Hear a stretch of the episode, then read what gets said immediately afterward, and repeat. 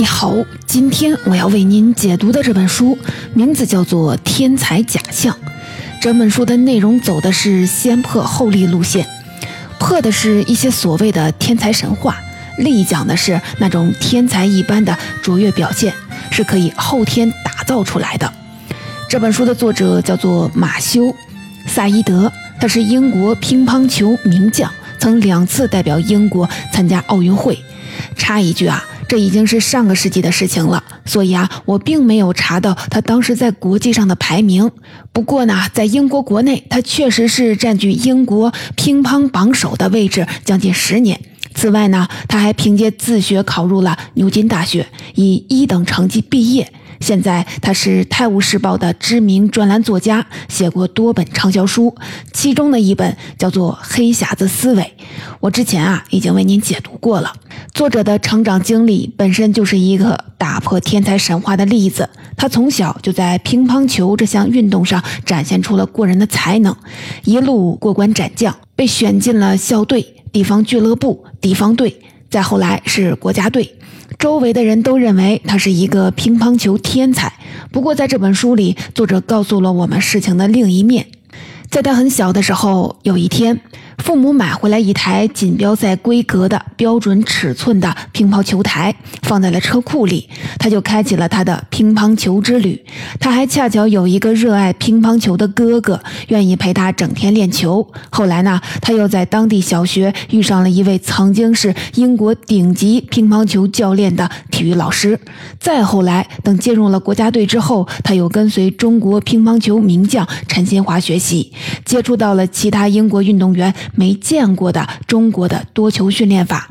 陈新华教练会拿来满满的一桶的球，变换着角度快速发球，作者就得拼命的去接球。这个过程当中，他的反应速度和身体协调能力都有了明显的提升。经过长时间这样的高强度训练，他逐渐成了英国乒坛首屈一指的名将。后来呢？从牛津大学毕业之后，他结合各类心理学和认知神经科学的研究成果，以及自己对于体育和其他领域多年的观察，发现，在现实当中，人们在谈到一些卓越表现的时候，往往高估了天赋的作用，低估了后天刻意练习还有思维模式转变带来的效果。在今天的解读当中，我会为您分成两个部分，为您解读书中的内容。第一部分，我们一起来看看为什么作者认为那些所谓的天才神话只不过是假象而已。第二部分，我们再一起来说说怎么通过后天的努力打造出天才一般的卓越表现。首先，我们一起进入第一部分，来一起看看为什么作者认为那些所谓的天才神话只不过是假象而已呢？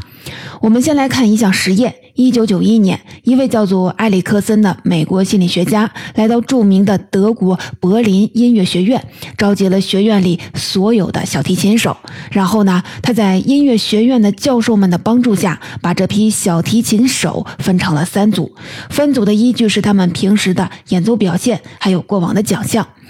第一组学生是最拔尖儿的，他们在教授们的眼里是未来的国际顶级演奏家，在周围的人眼里。更是天才一般的存在。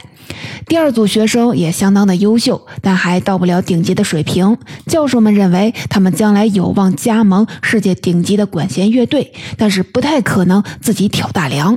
而最后一组的演奏水平最低，他们在考虑到将来职业的时候，大多也认为自己只能在小学或者是中学里做个普通的音乐老师。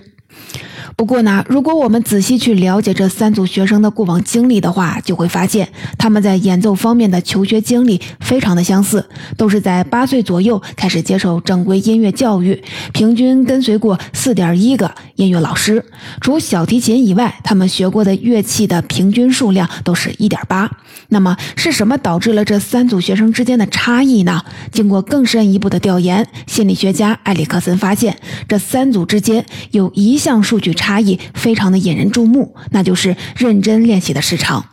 最优秀的一组学生在二十岁前练习的平均时长已经达到了一万个小时，比第二组多了两千个小时，比第三组多了六千个小时。可以看到，这些在练习时长上的量的差异，最终演变成了在演奏水平上的质的差别。后来，心理学家埃里克森又在其他不同的领域进行了类似的实验。他发现这一结论几乎没有例外：那些被外界视为天才的学生，其实在背后都付出了超出旁人的努力。这些发现让心理学家们非常的吃惊。他们意识到，人们在技能方面的差异表现，并不是由与生俱来的天赋决定的，在其中发挥更多作用的是后天的练习。在近年认知神经科学领域的研究当中，这一结论。也得到了进一步的佐证。不过呢，如果只有这类例子，显然不够有说服力。因为啊，在现实当中，很多被称为天才的人是从小就展现出了过人的表现。那这些神童的存在，总该证明了天赋的强大作用吧？但是啊，这本书告诉我们，在这些神童的身上，天赋的作用同样被高估了。其中最有名的例子莫过于莫扎特了。我们都知道，莫扎特五岁就开始谱曲，六岁就弹得一手好琴，十岁前已经创作了不少的曲目。这对一个孩子来说，实在是了不起的成就。但是后来经过更进一步的了解，人们知道了莫扎特的父亲本身就是位著名的作曲家和演奏家，而且还出版过关于音乐教学的教材。莫扎特还是婴儿的时候就开始接受来自父亲的音乐培养。到了三岁，开始接受高强度的作曲训练，还有演奏训练。有一本叫做《天才的解析》的书里，心理学家根据收集到的资料给出了一个估计：莫扎特还没过六岁生日的时候，练习时长就已经达到了三千五百个小时。而且啊，即便如此，莫扎特童年和少年时期创作的曲子跟长大后的创作相比，也完全不在一个水平上。他的第一部被视作传世佳作的曲目《第九钢琴协奏曲》，创作于二十一岁。我们当然可以认为，二十一岁的莫扎特是年少得志。但同时也必须记得，在那之前，他已经接受了十八年极其艰苦的专业训练了。所以啊，这就是为什么几乎没有业内人士会说莫扎特是神童，但他们会敬佩地说莫扎特是史上最勤奋刻苦的作曲家之一。前面我们说的就是，如果没有不懈的努力，也就不会有我们所知道的那个音乐天才莫扎特。除此之外，作者还在书里讲到了关于运算神童、乒乓球神童的例子。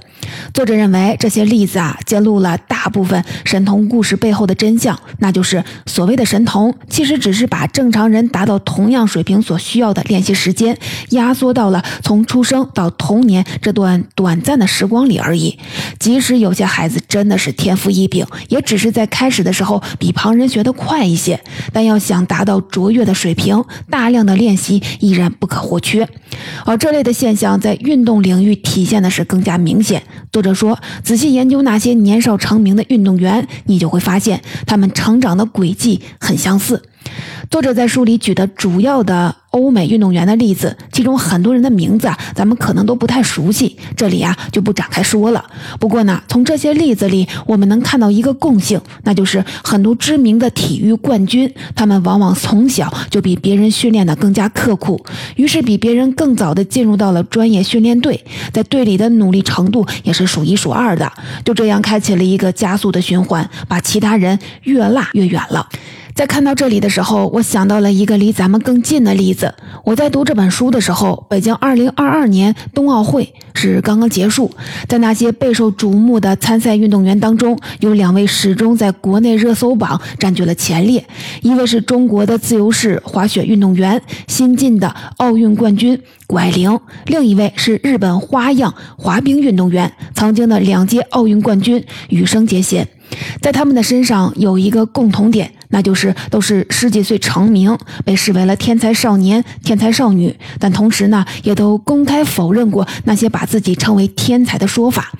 比如说，谷爱凌在夺得冬奥金牌之后，曾经在新闻新闻发布会上谈到了对自己出色表现的看法。他认为，在这里面，天赋最多只能占到百分之一，而剩余的百分之九十九都来自于努力。他说：“我其实并不知道我有什么天赋，即便有，肯定也非常的小。我觉得天赋只能帮你在最开始滑雪的时候学习的速度比别人快一点儿。但是啊，当你开始练习那些非常有难度的动作的时候，当你必须坚持去健身房训练的时候，当你必须自己进行心理建设的时候，都要靠努力，至少百分之九十九都是努力。”训练的时候，我会第一个到场地，最后一个走。拍完八到十小时的时尚杂志照片后，还是会去健身房训练。假期时每天训练四个小时，每周完成一个半程马拉松。没有人跟我说必须这么做，这都是我给自己制定的计划，因为我知道努力是最重要的。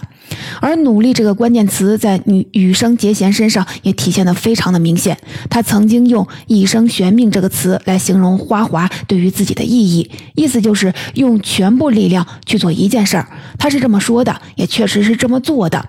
羽生小时候身体弱，还患有哮喘。父母为了帮他强健体魄，就让他的姐姐带他去学滑冰。一段时间后，他一发不可收拾地爱上了滑冰，但因为身体的原因，坚持滑冰困难重重。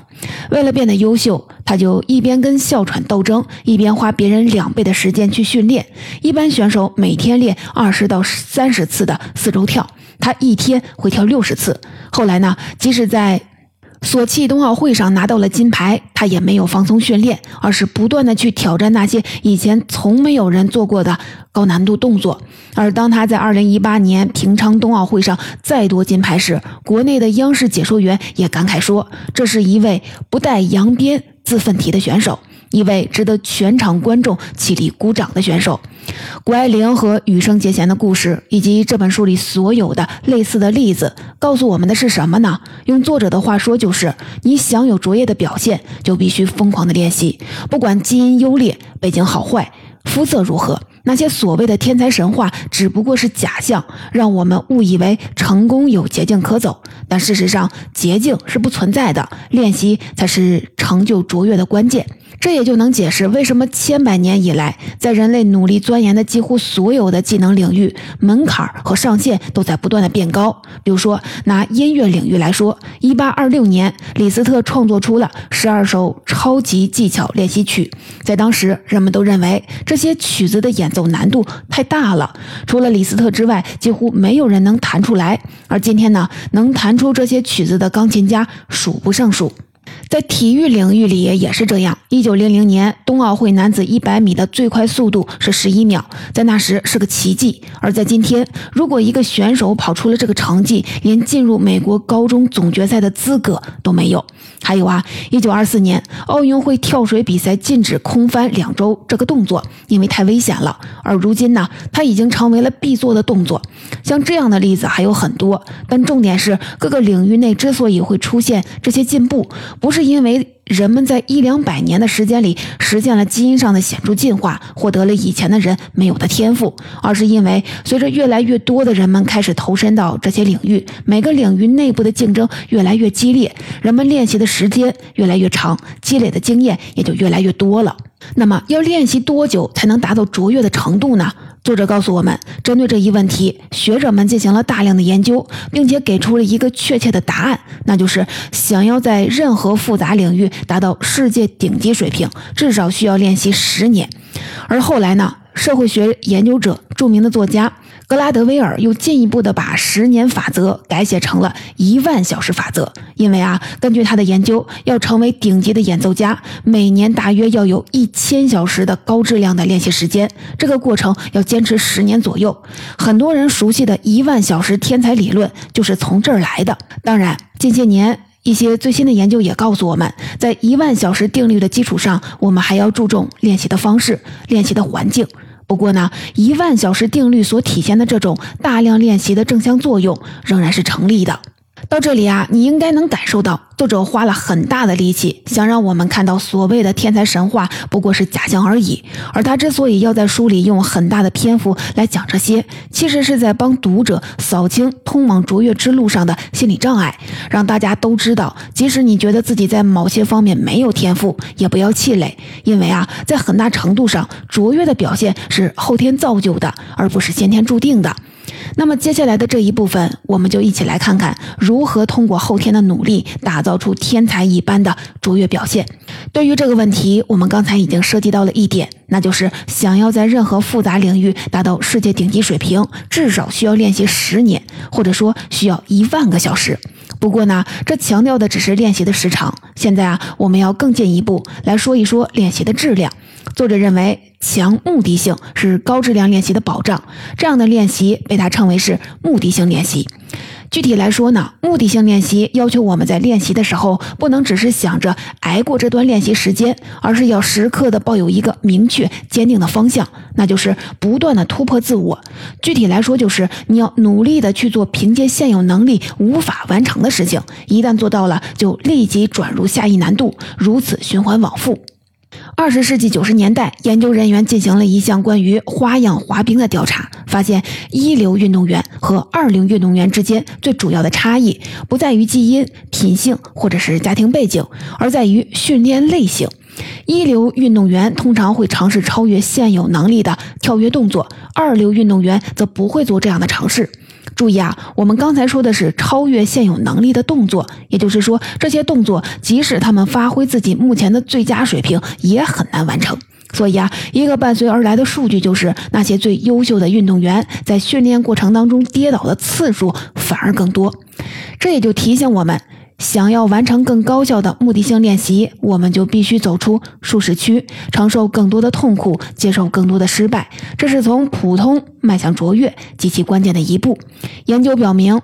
在你采用恰当的方式进行目的性练习的过程当中，其实也是在一点一点重塑你的身体。我们前面提到的心理学家埃里克森在他的研究当中也写到，随着时间的流逝，机体细胞会进行重组，以应对进行某项练习活动的新陈代谢需求。比如说，医生就发现，长跑运动员的心脏比普通人的大，但这并不是因为他们生来如此，而是长期训练的结果。还有啊，和普通人相比，乒乓球运动员的手腕更灵活，打字员手指更灵活，芭蕾舞者能以更多角度旋转足部。不仅是人体，人脑同样具有很强的可塑性。比如说，德国。康斯坦茨大学的一项研究发现，年轻的音乐家负责控制手指的脑部区域，跟他练习时间的长度成正比扩大。还有啊，一项针对伦敦出租车司机的研究发现，由于出租车司机们要经历一组非常严格的考试，付出更多的练习时间，所以啊，他们掌握空间导航的脑部区域比非出租车司机的大得多。而且从事这一行业越久，这一脑部区域也就越大。诸如此类的例子还有很多，这些例子告诉我们一件事儿，那就是即使你真的先天在某些硬件条件上有点不如别人，但是啊，后天通过长时间的目的性练习，依然有可能达成卓越的表现。那么接下来的关键问题就是，怎么才能长时间的坚持目的性练习呢？这个问题啊，还真有不少的专家研究过，其中比较有名的一个研究结论，来自斯坦福大学的一名心理学家，叫德韦克。他发现，导致人们在练习持久性上的差异的一个重要的因素是思维模式。具体是什么意思呢？我们先来看德韦克进行的一项实验。这个实验的研究对象是三百三十名五年级和六年级的学生。他先是让这些学生填写了一份问卷，为的是调查一下他们是否相信智力是由先天基因决定的。然后呢，他把选择相信的学生放在了一组，不相信的放在了另一组，并且给每个人发了同一份的试卷。试卷上有十二道题，前八道很容易，后四道啊几乎是无解。在做那些容易的题的时候，这两组学生的速度都差不多。但是呢，遇到难题之后，他们呈现出了截然不同的状态。那些相信智力是先天决定的学生，尝试了一会儿没解出来就气馁了；有的人开始乱做一气，还有更多的人选择了放弃。但是那些不相信智力是先天注定的学生，超过百分之八十都能坚持解题直到收卷。而且啊，他们在这个过程当中越战越勇，不断的调用新的方法，尝试用更复杂的策略解决难题。有几个人甚至真的就解出来了。根据心理学家德韦克的总结，两组孩子的表现之所以有差距，跟智力水平啊并不相干，关键就在于他们各自的思维模式不同。德韦克把那种相信先天决定论、相信天才神话的思维模式称为固定型思维模式，把不相信天才神话、相信后天努力能够提高能力的思维模式称为成长型思维模式。后来呢，学者们还在其他的场景下做了同类的实验。大多得出的类似的结论，固定型思维模式的人，经常会在困难面前妄自菲薄，感觉是由于自己先天能力不行，才会觉得困难，所以比较容易放弃。而成长型思维模式的人，在遇到困难的时候，会更多的表现出迎难而上、坚持不懈的特点，而且很多人真的会在这个过程当中有所进步。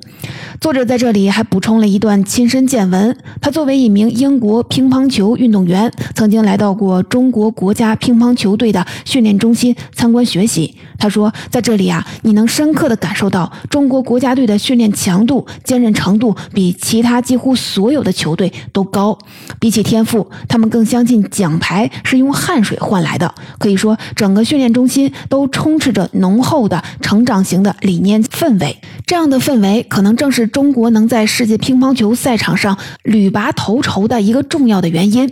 刚才我们主要说的就是成长型思维模式能帮我们更好的坚持练习，能帮我们获得更好的练习效果。那怎么才能培养出成长型的思维模式呢？我们还是先来看一个实验。实验的设计者还是我们之前提到的斯坦福大学的那位知名的心理学家德韦克。他这次啊找来了四百个五年级的学生，先是让他们解了几道简单的智力题，之后呢，每个学生在拿到自己的分数的同时，还会看到一句表扬的话。一半学生被夸作是聪明，另一半则被夸作是努力。后来他们又进行了第二场的测试，这次学生们可以选择测试的难度。结果呢，被夸聪明的学生里有三分之二都选择了比较。容易的测试，因为他们不想冒险失去聪明这个标签；而被夸努力的学生当中，百百分之九十都选择了迎难而上。后来啊，学生们又统一的接受了高难度的测试，所有的人都没能解出答案。但是啊，两组学生应对失败的反应截然不同。聪明组的学生把失败解读成自己终究还是智力不够，而努力组学生则是坚持奋战，乐在其中，自信心没有受到打击。最后呢，实验兜了个圈儿，回到了原地。研究人员让学生们再参加一次测试，题目的难度和实验最开始的时候相同。结果啊，令人惊讶的是，这一次聪明组跟一开始相比，平均分数下降了百分之二十，而努力组的平均分却增加了百分之三十。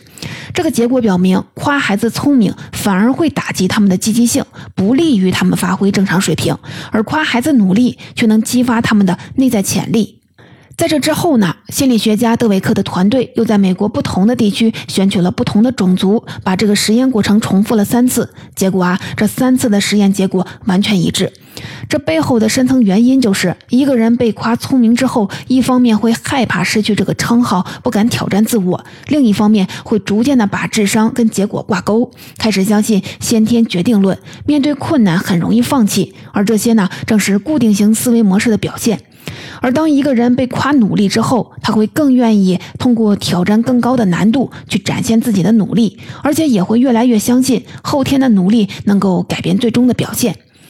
作者去美国的一家知名的网球学校。波利泰尼参观学习的时候，也就发现这里的训练氛围之所以比别的网球中心更加积极火热，正是因为他们在训练的过程当中会称赞学生刻苦努力，而不是天资聪颖，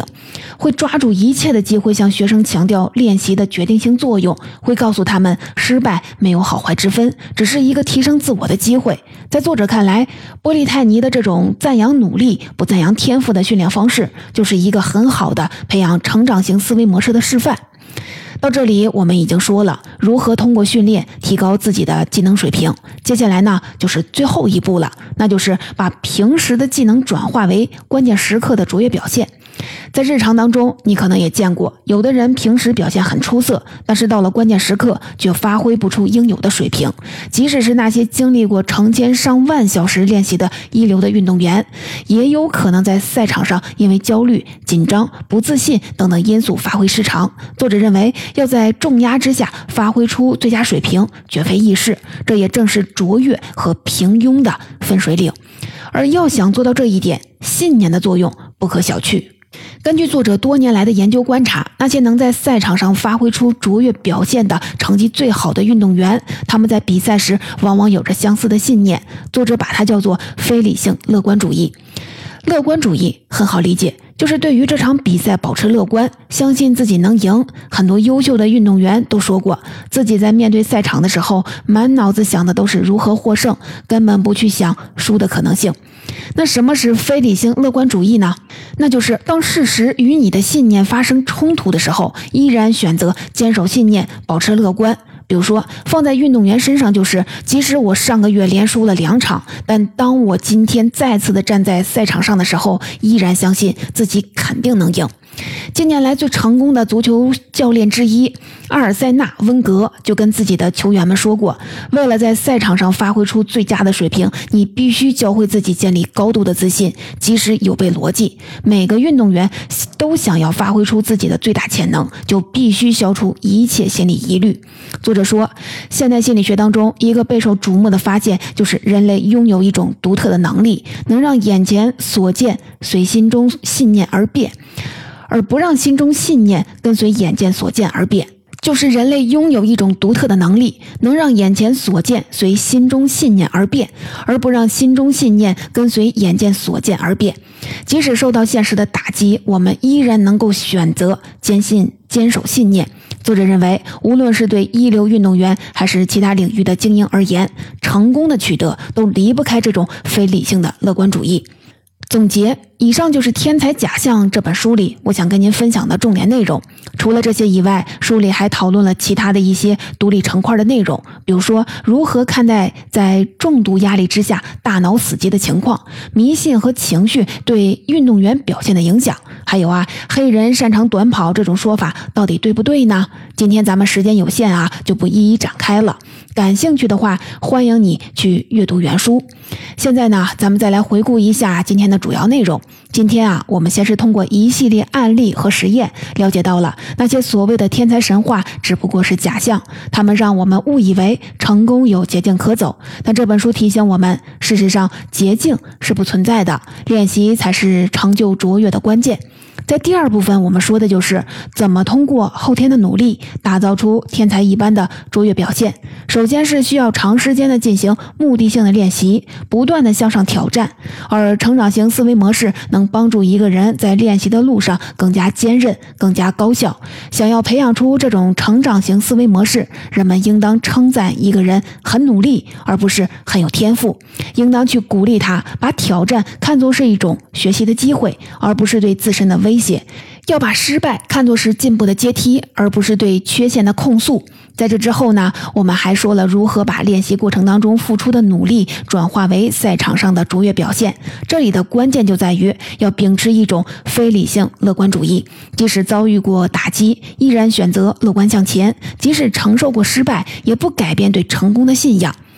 最后啊，我们再来多说几句。虽然在整本的天才假象里，作者一直在努力的通过各种的研究成果和事例，帮我们破除天才神话，帮我们看到卓越是可以通过后天努力练就的。但是啊，在整个的过程当中，他并没有否定天赋的作用，他否定的只是一种天赋决定论，是那些因为相信天赋决定论而不再努力挑战能力上限的行为。